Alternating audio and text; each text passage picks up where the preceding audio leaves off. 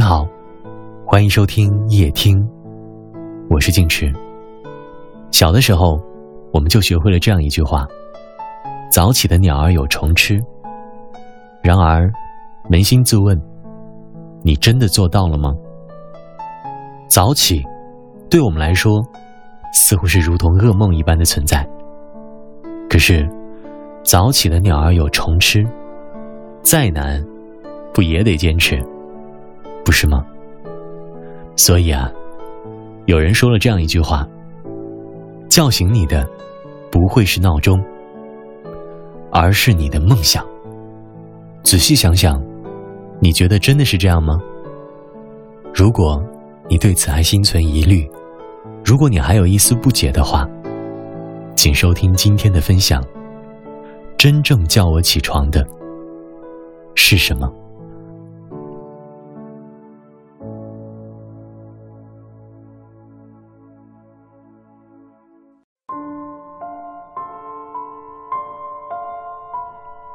叫醒你的真的是梦想吗？我对这个保持怀疑。叫醒你的不会是闹钟，而是你的梦想。这句话，到底是来自于成功创业者的经验总结，还是对创业者心灵鸡汤的慰藉？这个问题一直困扰着我。梦想这两个字，确实有一定的魅力，但有的时候，我想。梦想也是建立在身体上的。我曾在去年写过一篇倪涛，你要开始锻炼身体的文章，结果我根本连起床都很困难。我们得承认，创业是一件苦差事，而这件苦差事并不是说你一周工作多少小时，平均每天睡觉的时间不到几个小时。这句话仅仅存在于那一段时间。就像新官上任三把火一样，烧完了这段时间，也就没有了。最终，还是要回归到正常的作息时间。我现在每天晚上更新文章，因为要到各大平台投稿，细数下来要花去二十分钟，然后洗漱，然后再花上三十分钟阅读一篇文章，让自己忙碌一天的心安顿下来，一点准时睡觉。到早上八点起床，我发现，人们都喜欢用“褒”义词来形容自己。就比如，我今天所说的起床，难道没有梦想？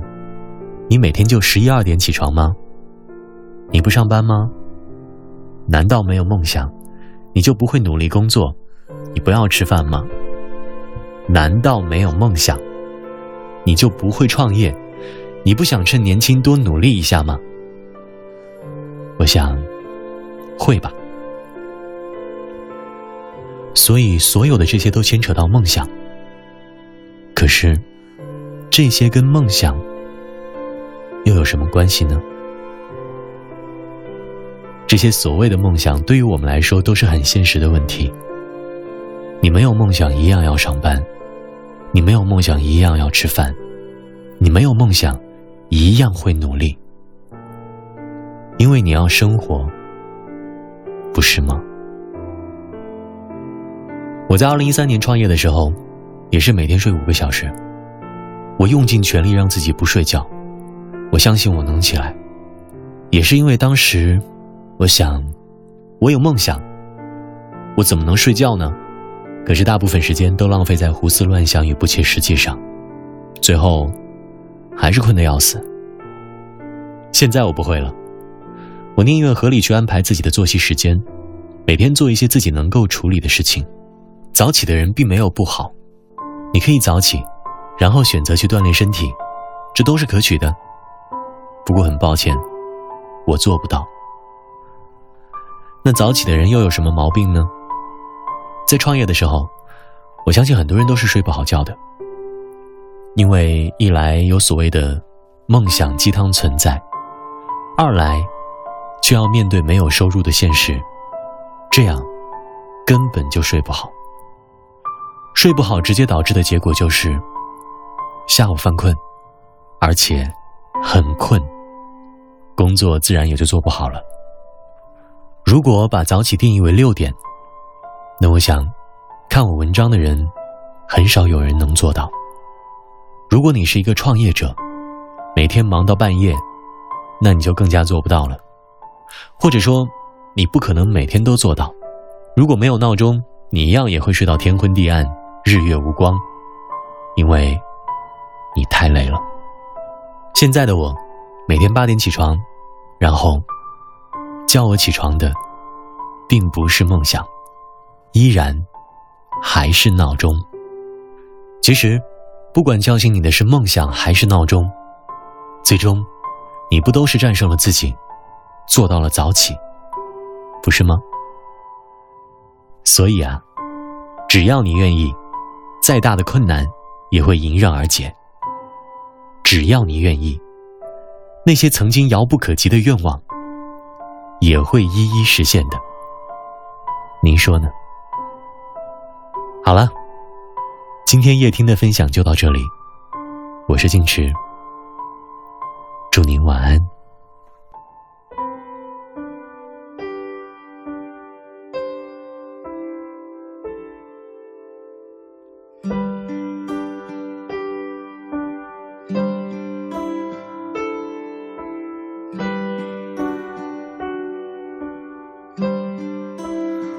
几颗弹珠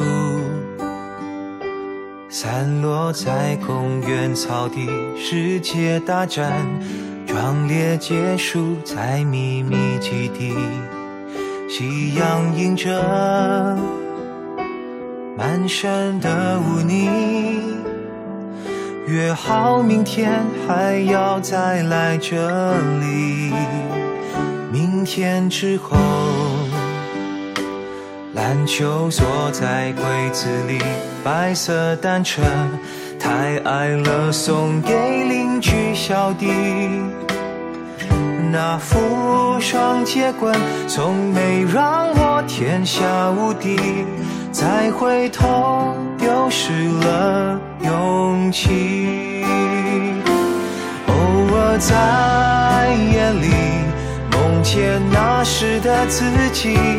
那笑容浅浅的在记忆里模糊淡去，心在泪水里，再也不是狂奔雨里的年纪。以后要往哪里去？一天一天的长大了，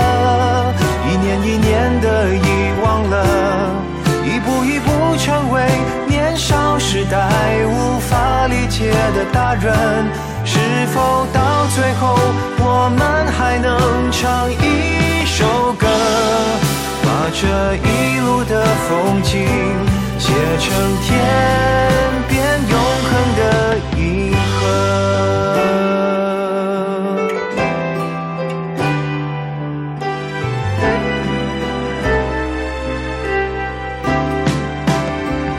那个少年。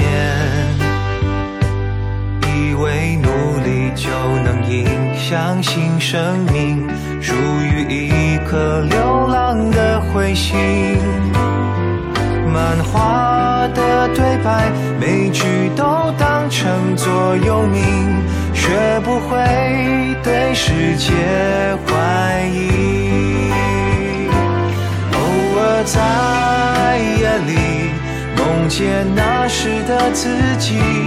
那笑容是黑白照片里残破的痕迹，心在泪水里，想念围绕大榕树下的身影，迷路了怎么回去？一次一次的盼望着，一点一点的失望了。一寸一寸看着年少时代的天空缩小了，拥有了够多，为何不敢尽辛苦呢？一万倍是故聪明，换不回一份